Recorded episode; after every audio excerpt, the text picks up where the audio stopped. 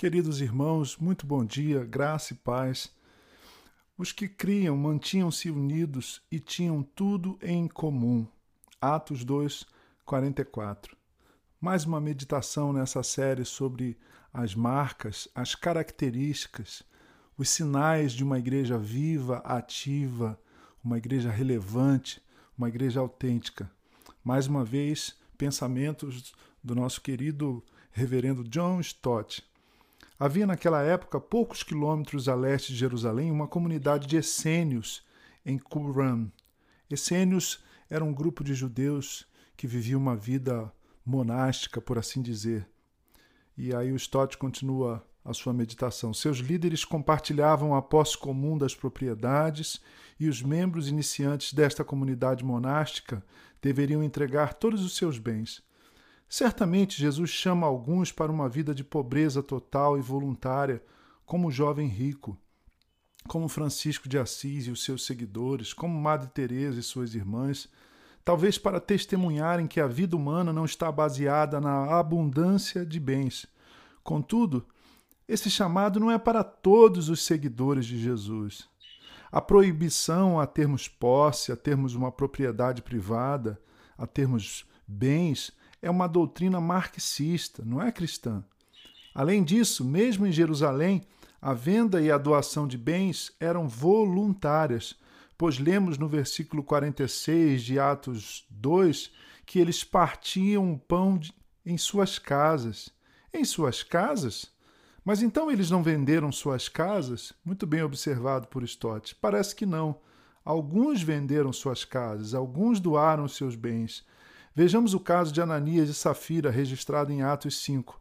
Eles não pecaram por terem retido parte do dinheiro obtido com a venda da sua propriedade, mas por terem fingido, fingido que estavam entregando tudo.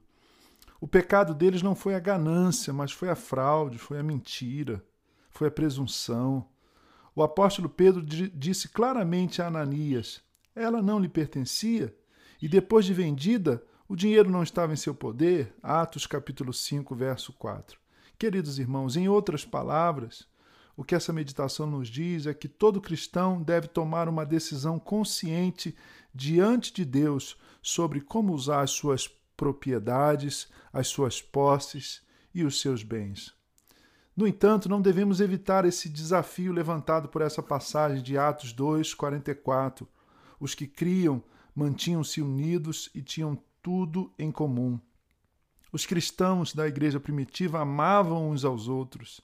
Isso é, essa é a grande marca, é a, a grande característica do cristianismo inicial de Atos dos Apóstolos, um profundo amor, irmãos. O que não é surpresa, uma vez que o primeiro fruto do Espírito é o amor. Eles demonstravam em cuidado especial para com os irmãos e irmãs mais pobres, a ponto de compartilhar com eles os seus bens. Esse compartilhar voluntário é certamente um princípio cristão que permanece, deve permanecer até hoje. Aqueles que desfrutam de abundância devem simplificar seu estilo de vida, não por imaginar que isso vai resolver os grandes problemas econômicos do mundo, mas por solidariedade aos pobres. A igreja cheia do Espírito, diz o reverendo Stott, é uma igreja generosa. Ontem nós falamos que coinonia a palavra comunhão ou em comum também quer dizer generosidade.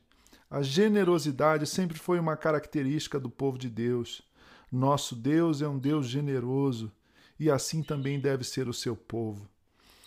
Até aqui a meditação do, do John Stott. Eu tenho uma canção, e vocês conhecem, vocês da comunidade de Jesus, nossa igreja amada, na qual eu digo: a glória de Deus é compartilhar, é dividir, é repartir, é multiplicar, é ver a sua abundante graça agir onde havia desgraça.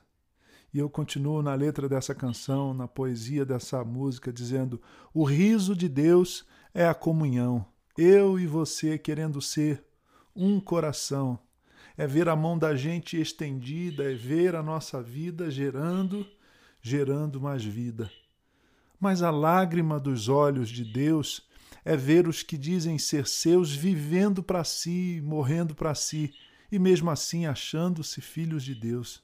Não era para ser assim, não era o que Deus planejou, mas ver a nossa vida gerando, gerando, ver a nossa vida frutificando, ver a nossa vida gerando, gerando mais vida.